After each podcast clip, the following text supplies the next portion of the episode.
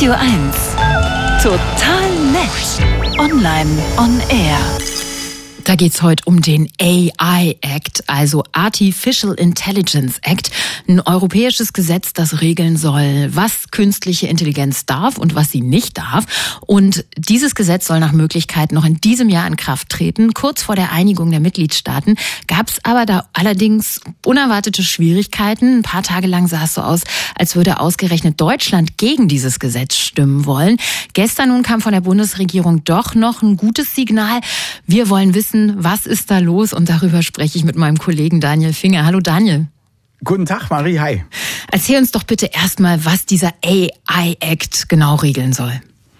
Also das ist, wie du dir denken kannst, als europäisches Gesetz sehr vielfältig und detailliert. Ich greife jetzt nur mal, um nicht alle HörerInnen zu langweilen, zwei große Schwerpunkte raus. Ich glaube, das eine, und das interessiert uns alle, ist, die Menschen, die das Material erstellt haben, mit denen diese generativen KIs, über die wir auch so viel gesprochen haben, trainiert werden. Also die Bilder, die sich eine KI reinzieht, um dann selber Bilder zu erstellen. Die Texte, die gelesen werden. Vielleicht ja auch von Marie Kaiser und Daniel Finger, um dann andere Texte herzustellen.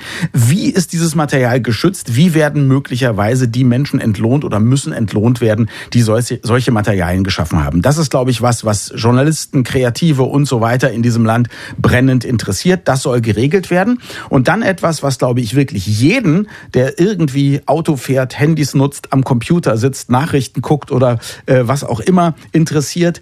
Ähm, bei der Entwicklung von KIs gibt es sozusagen Risikostufen und je nachdem, wie riskant eine solche äh, eine App beispielsweise eine Software oder irgendwas in einem was in einem Auto eingebaut ist, wie riskant das eingeschätzt wird, gibt es größere Auflagen, zum Beispiel darzustellen, wie funktioniert die KI, aufwendig sich prüfen zu lassen und so weiter und so fort. Das ist alles noch nicht, sagen wir mal, vollständig ausgereift, weil die Technologie neu ist.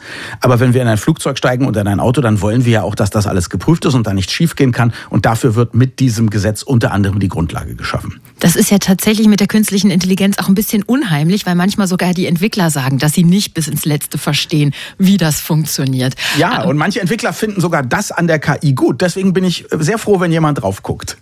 Und warum hat die Bundesregierung jetzt bei diesem Gesetzentwurf überlegt, dem nicht zuzustimmen?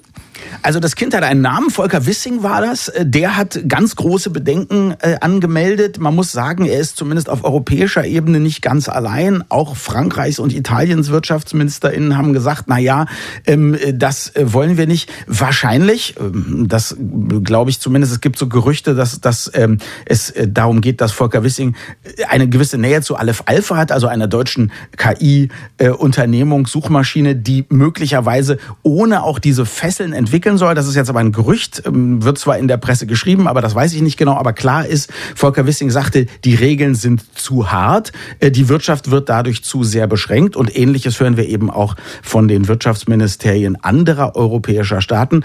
Dazu muss man sagen, wir haben grundsätzlich in Europa eine eher kritische, auf Sicherheit ausgelegte Gesetzgebung. Das kann man mögen oder nicht mögen. In Sachen KI ist es aber so, mit äh, fehlenden, sagen wir mal, Reißleinen oder, oder Sicherheitsnetzen ist es nicht getan. Man müsste außerdem hunderte Millionen, äh, wenn nicht gar Milliarden investieren, um überhaupt vorne mit dabei zu sein bei dem, was gerade bei KI passiert. Ähm, das haben wir nicht und das machen wir nicht. Und deswegen finde ich, sollte man tatsächlich nicht diese Sicherheit einfach einkassieren in der Hoffnung, dass unsere Wirtschaft dann auf einmal erblüht.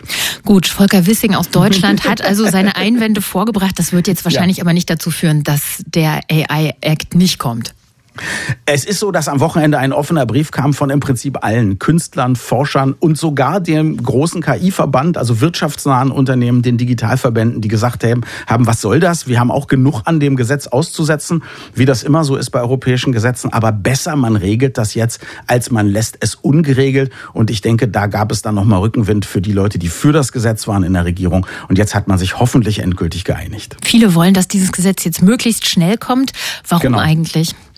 Erstens wegen der Geschwindigkeit der Innovation. Man weiß ja gar nicht, was in den nächsten drei bis sechs Monaten im KI-Bereich passieren könnte, was ungeregelt ist. Und dann zweitens, wir haben ein Superwahljahr. Ähm, wir haben Zusammensetzung der Landesregierungen der europäischen, die sich Europaparlament wird sich ändern. Äh, und viele haben Angst vor einer Zusammensetzung, zum Beispiel auch einem krassen Rechtsruck, der dann erschwert, überhaupt irgendwas vernünftig zustande zu bringen. Und das kann sich eben keiner vorstellen, dass vielleicht ein, zwei, drei oder fünf Jahre KI gänzlich ungeregelt ist in Europa. Die künstliche Intelligenz soll in Europa eingehegt werden durch den AI Act. Und warum sich das ein bisschen hinzieht, darüber habe ich mit Daniel Finger gesprochen. Danke dir. Danke, Marie. Tschüss.